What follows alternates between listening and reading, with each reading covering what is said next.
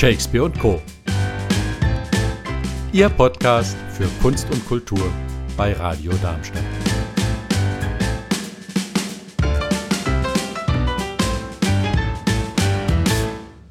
Theater Inc. Darmstadt produziert erstaunlich viele Stücke von Franz Kafka.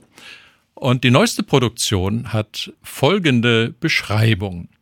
Franz Kafkas berühmtes und posthum veröffentlichtes Romanfragment Der Bau erzählt vom zunehmenden Wahn eines undefinierten Tieres, das glaubt, sich vor einem nicht identifizierbaren Feind schützen zu müssen. Der Drang nach der Perfektionierung des Tunnelsystems und seiner Verteidigungsmechanismen endet in seiner Paranoia. Die Inszenierung möchte eben den Ursprung und die Auswirkungen dieses psychischen Extremzustands erforschen. Dies wird mit Hilfe einer performativen Anordnung des Textes, gepaart mit Elementen des Puppenspiels, durch Live-Musik abgerundet und von einer Live-Kamera begleitet. Das klingt ziemlich abgefahren. Und was ich mir darunter genau vorstellen muss, das frage ich jetzt Marvin Heppenheimer, den Theatermacher, der hinter der Theater Inc. Darmstadt steht. Hallo Marvin. Hallo Michael, danke für die Einladung. Ja, danke dir für diese, äh, ich finde kein anderes Attribut dafür als abgefahren, für diese abgefahrene Beschreibung dessen, was ihr da macht. Wie kommt man auf die Idee, Textfragmente, die irgendwo im Nachlass von Kafka wohl äh, rumlagen, unveröffentlicht, zu nehmen und daraus ein Bühnenstück zu machen? Das liegt grundlegend an meiner großen Begeisterung für die Texte Kafkas, auch das tatsächlich belegte nationale Interesse deutscher Theater, Kafka-Texte auf die Bühne eben zu adaptieren. Denn auch wenn sie auf den ersten Blick für die Bühne völlig ungeeignet erscheinen, steckt in ihnen doch sehr viel unseres alltäglichen Lebens darinnen und mir ist es dabei grundlegend auch egal, ob man den Text in seiner Originalität auf die Bühne bringt und versucht, dem Zuschauer greifbar zu machen, oder ob man sich an den mannigfaltigen Interpretationsansätzen, die man Kafkas Text an Kafkas Text heranführen kann, bedient. Denn abgefahren, finde ich, trifft es ganz gut, denn warum sollen wir den Bau dramatisch mit nur einem Schauspieler auf die Bühne bringen? Das wäre ja naheliegend und langweilig. okay. Das, das Thema bei Franz Kafka sind ja ganz oft diese diffusen Ängste. Und äh, ich habe mal gelernt, dass das sehr viel mit seiner Jugend zu tun hatte und dem äh, Übervater, mit dem er sich auseinanderzusetzen hatte und dass er selber diese diffusen Ängste dauernd hatte. Wie muss man sich das jetzt vorstellen? Ein, ein Tier irgendwo in einem Bau, das sich bedroht fühlt und dann wahrscheinlich in Panik verfällt? Was, was davon ist denn tatsächlich auf der Bühne nachher zu sehen? Ich möchte nicht viel verraten, aber ich nehme als Spoiler gerne vorweg, das Tier haben wir rausgelassen. Mhm. Wir haben natürlich eine Tiererzählung Kafkas, aber dass das Tier ganz leicht auf einen Menschen, vielleicht sogar autobiografisch auf Kafka selbst zu übertragen ist, liegt natürlich nahe. Deswegen möchten wir diesen Interpretationsschritt tatsächlich vorwegnehmen. Und wie ich eben gesagt habe, ein Schauspieler, der uns den Text vorträgt und über das Schauspiel, das reine Schauspiel versucht, uns diese Zustände innerhalb des Kopfes dieses Tieres greifbar zu machen, ist dann doch sehr textlastig und eigentlich eintönig. Und da kamen wir dann auf die Idee, dieses Tier doch irgendwie anderweitig zu verwursteln und stattdessen nebst dem Schauspieler auch eine Figur mit in diesen Abend zu schicken, die auch versuchen möchte, diese inneren Zustände für das Publikum nach außen zu tragen. Ähm, und das ist die Puppe, die dort gespielt wird, die, die Marionette, oder? Eine Marionette ist es nicht, das korrigiere ich gerne gleich. Es ist tatsächlich eine extra für uns handgefertigte Tischfigur, die mit den Händen geführt wird in offener Spielweise, die Franz Kafka auch tatsächlich nachempfunden ist, die auch liebevoll bei uns der Mini-Kafka genannt wird. Mhm. Und die repräsentiert das Tier und der Schauspieler ist wirklich nur die Erzählerstimme oder wie, wie, wie kann man sich das vorstellen? Wir haben uns äh, an dieser Inszenierung überlegt, alles und nichts zu ermöglichen und haben den Schauspieler mit dem Text, haben die Live-Kamera und das Puppenspiel und haben den Live-Musiker und die ZuschauerInnen sollen eben die Möglichkeit haben, selbst zu entscheiden, was interessiert sie gerade am meisten. Möchte ich dem Schauspieler zuhören, wie er mir den Text vorträgt, wie er das durchlebt? Möchte ich auf Grundlage dessen, was ich höre, die, der Puppe zuschauen, wie das Tier im Bau in einem kleinen Bühnenbild das Ganze wirklich durchlebt? Möchte ich dem Musiker zuschauen, wie er eine, wie ich finde, grandiose musikalische Atmosphäre schafft? Oder möchte ich alles gleichzeitig sehen und schaue auf die Leinwand im Hintergrund, in der alle Elemente wie ein Film im Kino zusammenlaufen, sodass man quasi sich entscheiden kann, möchte ich den Film sehen oder möchte ich sehen, wie dieser gerade live vorne dran produziert wird. Ah, das heißt, auf der Leinwand sehe ich nicht nur das Bild einer Kamera, sondern dort macht er eine Live-Montage? Genau. Die Kameras verfolgen quasi das Tier in seinem Bau und Musik und Text laufen da drüber, sodass im, auf der Leinwand eben ein filmisches Endprodukt quasi entsteht, das dann auch jede Illusion vorgaukeln soll, um es ein bisschen mystisch auszudrücken, mhm. während man die praktischen Prozesse dahinter live auf der Bühne auch verfolgen kann. Und einige Stellen dann schon unter dem Motto ein schöner Rücken kann auch entzücken stehen, denn nicht immer muss man ja die Gesichter der Menschen sehen. Und die Publikumsperspektive kann dann eine andere sein als die Kameraperspektive. Genau. Also da hätte ich jetzt nicht die Angst, dass man sich langweilt, wie du das vorhin angedeutet hast, weil es nur textlastig ist. Da scheint ja doch eine ganze Menge auch zu sehen zu sein. Wie, wie probt ihr das? Ist ja als Regie dann auch schwierig, wenn man normalerweise die Sicht des Publikums einnehmen will und jetzt gibt es ganz viele Sichten. Die größte Schwierigkeit liegt tatsächlich daran, dass ich selbst mit auf der Bühne sein werde und mich der Figur gewidmet habe, sodass für mich ein langer Prozess auch im Voraus schon begonnen hat, um mich mit der Figur anzufreunden, die auch schon relativ lange bei uns ist, Gott sei Dank, und auch zu schauen, wie ich mit meinem Körper dieser Puppe das Leben einhauchen kann, diesem ja eigentlich leblosen Objekt. Und das haben wir dann natürlich klassisch nach Konzeptionsprobe. Ich habe Textprobe mit dem Schauspieler gemacht, er hat uns das eingesprochen, sodass auch der Musiker und ich quasi eine Textgrundlage hatten, auf der wir dann auch selbstständig weiterarbeiten konnten.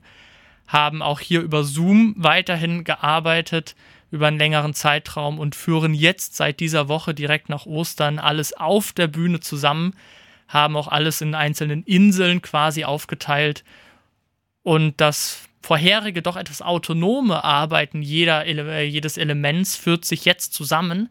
Und das finde ich ist ein ganz toller Prozess, den ich auch deshalb gewählt habe, weil auch so jede Vorstellung einzigartig sein wird und wir nach einem gemeinsamen Drehbuch handeln, in dem jeder von jedem auch irgendwie abhängig ist, aber auch jeder immer die Möglichkeit hat, eine neue Farbe reinzugeben, auf die die anderen dann reagieren können. Mhm. Also Live-Puppenspiel, Live-Schauspiel oder Textvortrag und die Musik. Ist die Musik eigentlich vorgegeben oder wird da improvisiert? Wir haben bereits vorproduzierte Teile, aber Jeremy Fast wird live mit auf der Bühne sitzen, hat auch Instrumente dabei und wird das meiste live mit uns im Einklang natürlich zusammengeben, sodass auch hier jeden Abend eine völlig eigene Klangwelt zu hören sein wird. Wenn du jetzt den Prozess beschreibst, das klingt so entspannt und ihr fügt da jetzt so die Teile zusammen, die bisher schon da sind. Ähm, wenn man jetzt allerdings weiß, dass am Freitag Premiere ist, dann stelle ich mir vor, dass es ganz so entspannt im Augenblick vermutlich doch nicht mehr zugehen dürfte. Es liegt tatsächlich etwas in meiner Mentalität, dass ich mich nur schwer aus der Ruhe bringen lasse.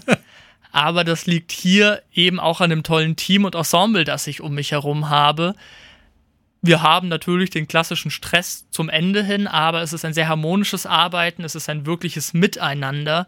Wir alle haben wirklich Spaß dran, das, was wir dazu entwickeln, auch endlich vor Publikum zeigen zu können. Und das macht dann auch so eine etwas stressige Endprobenphase sehr angenehm. Und auch die ein, zwei Stunden Mittagspause im Restaurant sind dann einfach ein sehr schönes Miteinander und reichen auch teilweise für mehrere Stunden als Pause. Okay. Und ihr habt nicht das klassische Anzicken, das es an großen Theaterensembles gibt, weil ihr ja nur wenige Leute seid und ganz unterschiedliche Dinge tut. Ja. ja, schön. Ähm, gibt es noch Karten für die Premiere? Es gibt noch Karten, auch für die Folgevorstellungen. Wir freuen uns über viele Zuschauer, die nicht in den Osterferien sind und die vielleicht auch schon wieder zurück sind. Das wäre jetzt dein Werbeblock gewesen. Wo gibt es Karten und wann sind die Aufführungen? Die Aufführungen sind am Freitag, jetzt den 22. April, mit Folgevorstellung am 23., dem Samstag, jeweils um 20 Uhr und dann am Sonntag zum vorerst letzten Mal, dem 24. April, hier schon bereits um 18 Uhr. Und die Karten gibt es wie gewohnt unter der Homepage von www.theaterinc.de oder direkt über das Theater Mollerhaus, auch hier www.theatermollerhaus.de.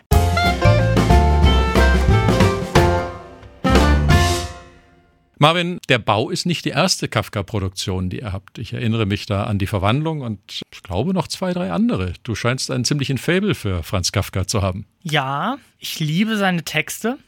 Ich liebe diese scheinbare Unmöglichkeit, diese doch prosaischen Werke auf die Bühne zu bringen.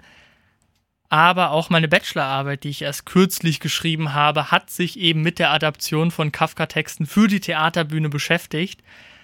Und ich glaube, man könnte schon sagen, ich bin ein bisschen vom Kafka-Virus befallen und hoffe, dass ich mit dieser Begeisterung auch das Publikum irgendwie anstecken kann.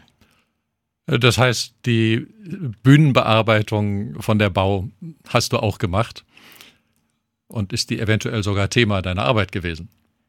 Tatsächlich nicht. In meiner Arbeit war es tatsächlich spannender und ich habe mich nebst einer Inszenierungsanalyse aus Frankfurt in einer eigenen szenischen Produktion auch am Theater Mollerhaus mit dem einzigen Dramentext Kafkas befasst, dem Gruftwächter. Auch ein Fragment, fast gänzlich unbekannt, aber ja, es gibt auch ein Drama, das Franz Kafka geschrieben hat, das uns allerdings auch in einer posthumen Fassung durch Max Brod vorliegt. Und eben das war Thema meiner Bachelorarbeit, hatte dort seine interne Premiere gefeiert, wird jetzt im Oktober als Wiederaufnahme in den Regelspielplan auch kommen. Mhm. Du studierst Theaterwissenschaften, wenn ich es richtig im Sinn habe, in Mainz, gell? In Mainz. Was, was wird da draus, wenn man so ein Theaterfabel hat und äh, Theaterwissenschaften studiert? Was, was ist dein Plan für den Berufseinstieg? Naja, Berufseinstieg hm, kann man jetzt fast nicht sagen von jemandem, der am Staatstheater und in der freien Szene schon viele Handvoll Produktionen abgeliefert hat. Aber wie geht es danach weiter? Das Ziel ist natürlich, in der Regie weiterhin zu bleiben, vielleicht sogar als Kafka-Experte, um mich ein wenig aus dem Fenster zu lehnen, aber natürlich bin ich auch anderen AutorInnen sehr aufgeschlossen. Aber ich merke, wie mich das Inszenieren einfach begeistert, wie ich auch über die Möglichkeit an der, äh, am Theater Mollerhaus in der freien Szene mich künstlerisch ausleben zu können, einfach für mich erforschen kann, was interessiert mich am Theater, was möchte ich nach draußen vermitteln, habe natürlich auch eine Schwäche für alte Texte, die ich für mich auch viel spannender finde als die moderneren Werke. Denn auch in unserer letzten Produktion der Antigone mit einem der ältesten Theaterstücke vor Christi steckt so viel drinnen, dass uns auch heute in der Gesellschaft einfach immer noch begegnet. Und gerade diese Rolle des Individuums in der Gesellschaft ist etwas, was mich sehr interessiert. Und unter diesem Thema landet man auch irgendwie immer sehr schnell bei Franz Kafka. Ist ja auch nicht verkehrt. Es ist nur deswegen spannend, weil er ja, du hast es gesagt, eigentlich gar nicht für die Bühne geschrieben hat. Du hast zum Beispiel vorhin die Verwandlung angesprochen. Die haben wir 2019 im Herbst auf die Bühne gebracht. Und das war mitunter eine der spannendsten Fassungen, denn die Grundidee war, wir nehmen uns den Erzähltext, ausnahmsweise kein Fragment, vollständig herausgekommen, und streichen einfach mal jegliche erzählende Passage heraus und behalten nur die direkte wörtliche Rede. Es sind, glaube ich, keine fünf, sechs A4 Seiten übrig geblieben und haben dann auf Grundlage dieser wörtlichen Rede mit ein bisschen Fremdtext, mit minimalen umgestellten Erzählpassagen es dennoch geschafft, eine knapp einstündige Verwandlung auf die Bühne zu bringen, die auch bislang unsere erfolgreichste Inszenierung mit den meisten Vorstellungen und den ausverkauftesten Sälen war. Also allzu konventionelle Interpretationen und äh, Produktionen wird man von dir nicht erwarten. Aber was kommt dann als nächstes? Kannst du schon einen Ausblick geben? Es kommt tatsächlich auch für mich eine sehr, sehr große Herausforderung.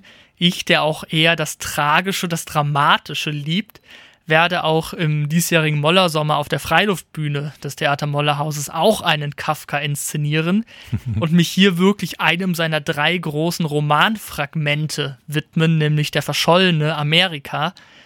und werde diesen in einer hoffentlich unterhaltsamen Open-Air-Fassung im Stile der goldenen 20er Jahre mit Live-Musik aus den Bereichen Swing und Jazz auf die Freiluftbühne adaptieren mit einem Musical-Darsteller und bin hier schon sehr gespannt und freue mich jetzt schon riesig auch auf diese Probenzeit. Franz Kafka als unterhaltsames Musical. Was, was? Kein Musical. Ja, das okay. tue ich ihm nicht an. Okay. Ich, ich wollte jetzt die Frage anschließen, was hätte wohl Franz Kafka dazu gesagt? Da man ja weiß, dass Franz Kafka seinen Nachlassverwalter und Freund Max Brot gebeten, äh, gebeten hatte, alle seine Texte zu verbrennen. Ja. Was er ja für uns Gott sei Dank nicht getan hat, möchte ich nicht wissen, was Kafka tun würde, wenn er wüsste, dass da jetzt noch ein Musical bei rauskommen würde. Mit den Oper-Adaptionen wird er, glaube ich, noch leben können. okay, das heißt, es geht für dich weiter. In der freien Szene werden noch einige Produktionen entstehen. Und äh, hast schon eine Idee, wo es dann hingeht? Wie lange äh, brauchst du noch bis zum Studienabschluss? Hast du schon was an Aussicht danach? Ich habe mich jetzt nach dem Bachelor noch entschieden, den Master noch hinten dran zu hängen, um auch meinen Horizont noch ein wenig zu erweitern und um einfach noch etwas mehr Zeit zu haben, meine eigene künstlerische Sprache zu entdecken und zu entwickeln. Aber natürlich steht auch bei mir das Motto Think Big im Zentrum und man möchte natürlich auch über Darmstadt hinaus, vielleicht erstmal in Frankfurt angefangen, realistisch gedacht, expandieren und auch mit einem noch breiteren Publikum sein Schaffen, seine Kunst teilen. Das heißt aber, du, du denkst also so für die nächsten Jahre schon in der Region. Sprich, wir werden noch einiges von dir auch hier in Darmstadt zu sehen bekommen. Das hoffe ich doch sehr. Und jetzt am Freitag erst einmal die Premiere von Der Bau. Ich werde es mir anschauen. Ich bin gespannt. Schon ob der vielen Elemente, die da für mich so gar nicht zusammenzupassen scheinen und die wahrscheinlich sich irgendwie zusammenfügen werden zu einem Gesamterlebnis ich bin total gespannt. Ich drücke die Daumen, ich sage toi, toi, toi. Und äh, wenn wir den einen oder anderen Zuhörer motivieren haben können, theatermollerhaus.de wäre die Adresse, wo man Karten bekommt. In einem Wort durchgeschrieben, wenn ich es richtig im Kopf habe. Und es gibt noch Karten für die Premiere am Freitag und für die Aufführung am Samstag und am Sonntag. Also, ganz lieben Dank, dass du hier bei uns im Studio warst. Und äh, auf viele weitere Kafka- und Nicht-Kafka-Produktionen. Ich bedanke mich, wird schon schief gehen.